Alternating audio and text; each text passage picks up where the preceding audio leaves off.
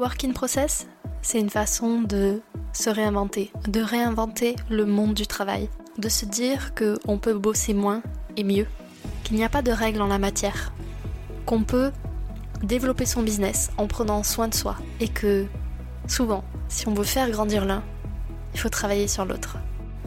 Ici, je vous partage des étapes, des méthodes, des outils, des réflexions, en bref, des process pour créer la croissance que vous voulez en respectant qui vous êtes.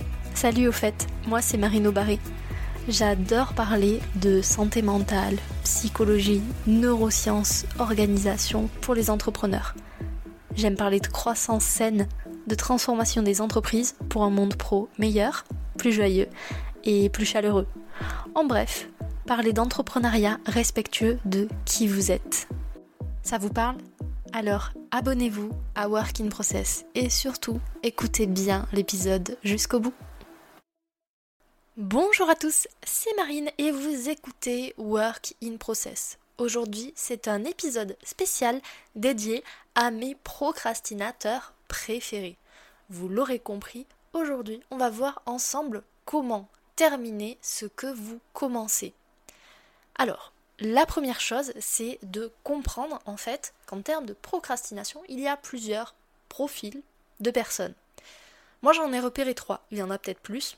Dans ce cas, venez me le dire sur LinkedIn ou Instagram. Comme ça, je pourrai faire un épisode qui complétera celui-là.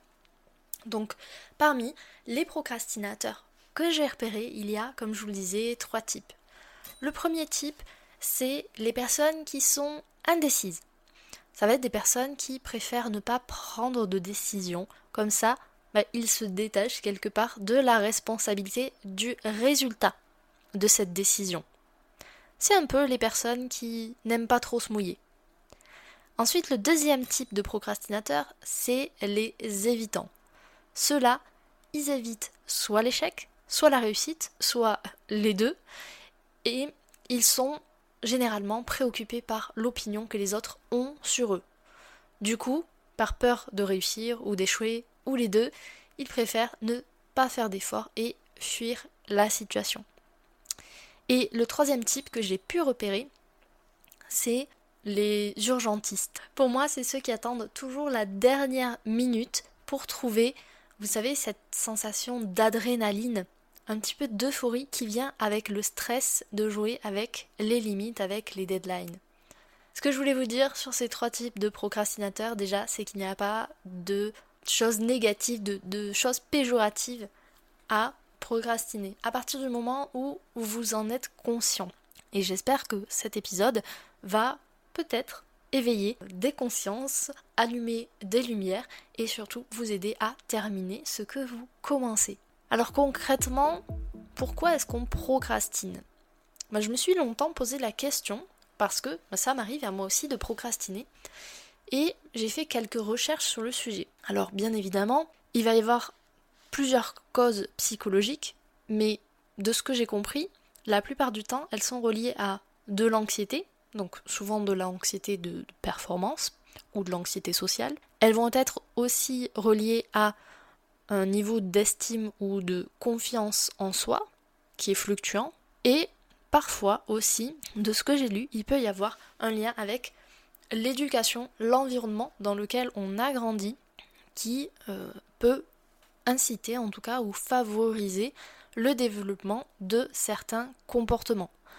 Encore une fois, et comme d'habitude, cet épisode ne parle pas de tous les cas de figure, je n'ai pas la science infuse, et je vous invite, si le sujet vous passionne, à faire vos propres recherches. Alors maintenant qu'on a fait ce constat-là, comment concrètement on peut terminer ce qu'on commence?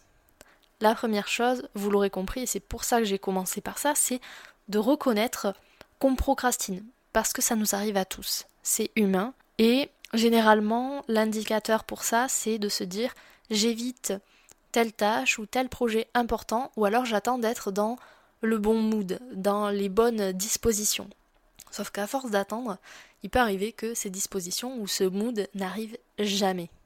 Du coup, vos tâches n'avancent pas. La deuxième étape, c'est modifier votre environnement. J'ai remarqué que quand on procrastine, c'est parce que on va vers de la distraction, de la distraction facile. Donc ça peut être scroller sur des réseaux sociaux, ça peut être allumer Netflix, ça peut être euh, manger des cookies, peu importe. Adaptez votre environnement à qui vous êtes. Si vous savez que vous avez tendance à procrastiner, limitez dans le périmètre de la zone où vous travaillez, limitez les distractions. Comme ça, bah, vous ne serez pas tenté puisqu'elles n'existeront pas dans cet environnement-là. Troisième étape, c'est fixez-vous un plan, avec des objectifs de préférence. Parce que sans objectif, avoir un plan, c'est beaucoup plus facile de se laisser distraire. Donc si vous vous créez un plan, vous pouvez même l'afficher sur votre bureau ou dans votre espace de travail pour le garder à portée d'œil. Une fois que vous avez défini vos objectifs, défini votre plan d'action, bah, listez justement les tâches, les toutes petites actions à faire pour atteindre vos objectifs. Jusque-là, je vous apprends pas grand-chose. Ce que je vous recommande, c'est que quand on procrastine, on a tendance à avoir peur des gros projets ou des tâches qui nous semblent en tout cas être trop difficiles.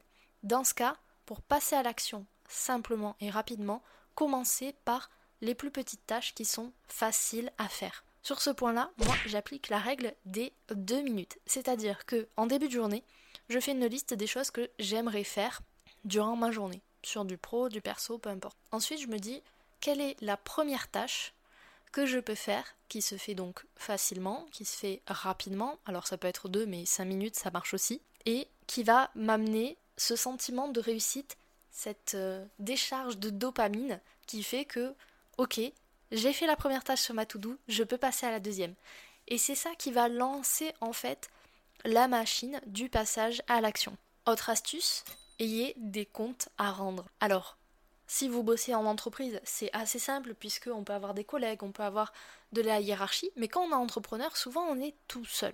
Donc pour trouver euh, des personnes pour avoir des comptes à leur rendre, vous pouvez bah, en parler tout simplement à vos proches, à votre entourage. Vous pouvez euh, faire un système de partenariat, de collaboration avec des copains entrepreneurs pour justement bah, se motiver et vérifier bah, l'avancement de chacun de vos copains. Ce que je vous invite à faire, c'est pendant que vous faites ces tâches, à un moment donné, faites une pause et vérifiez si le plan de la semaine, de la journée, du mois, en fonction des chances que vous avez choisies, est toujours valable. On oublie cette étape-là souvent parce que bah, une fois qu'on est rentré dans l'action, si on s'arrête, on se dit hmm, je vais avoir du mal à m'y remettre. Bah, justement, faire des pauses quand même régulièrement, déjà, ça va permettre à votre cerveau de se reposer, ça j'en ai parlé dans un épisode précédent, mais en plus de ça, ça va vous permettre de vous assurer que vous partez toujours dans la bonne direction. Il y a une histoire que j'aime beaucoup qui reflète ce phénomène, c'est la règle des 1,60. Alors c'est une règle en aviation qui dit que bah, même si on se décale de 1 degré pendant que le pilote est en train de, de piloter son avion, au bout d'un moment, on peut avoir fait 1000 km d'écart entre la destination euh, prévue et là où on est.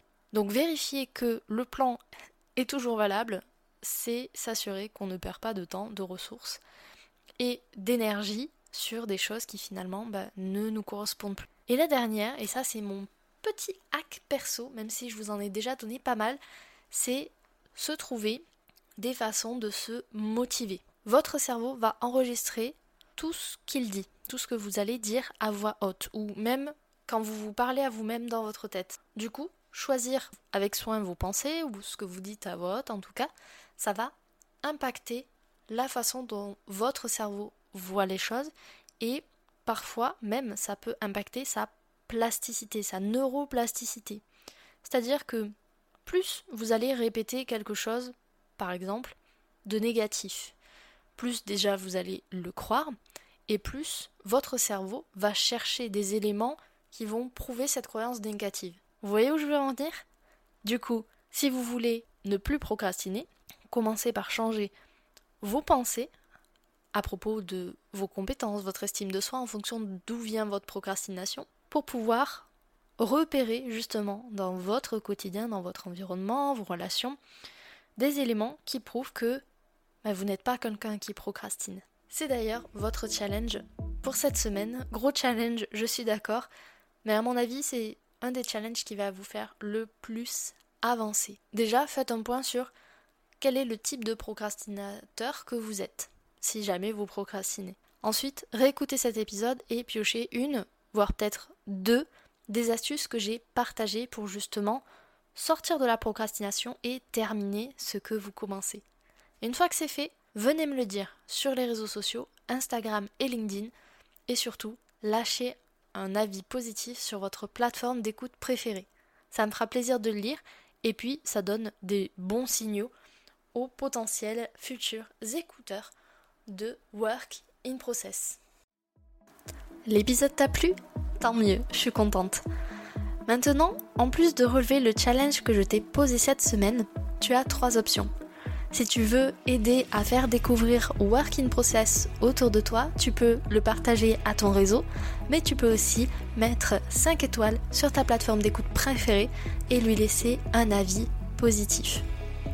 Si tu as envie de discuter avec moi, on se retrouve sur Instagram, LinkedIn ou même dans la newsletter 1% qui te donne chaque semaine des actions concrètes pour bosser sur ton business. Et comme ça, tu pourras me partager directement tes ressentis sur le sujet du moment. Merci encore pour ton écoute. Je te dis à très vite dans un prochain épisode.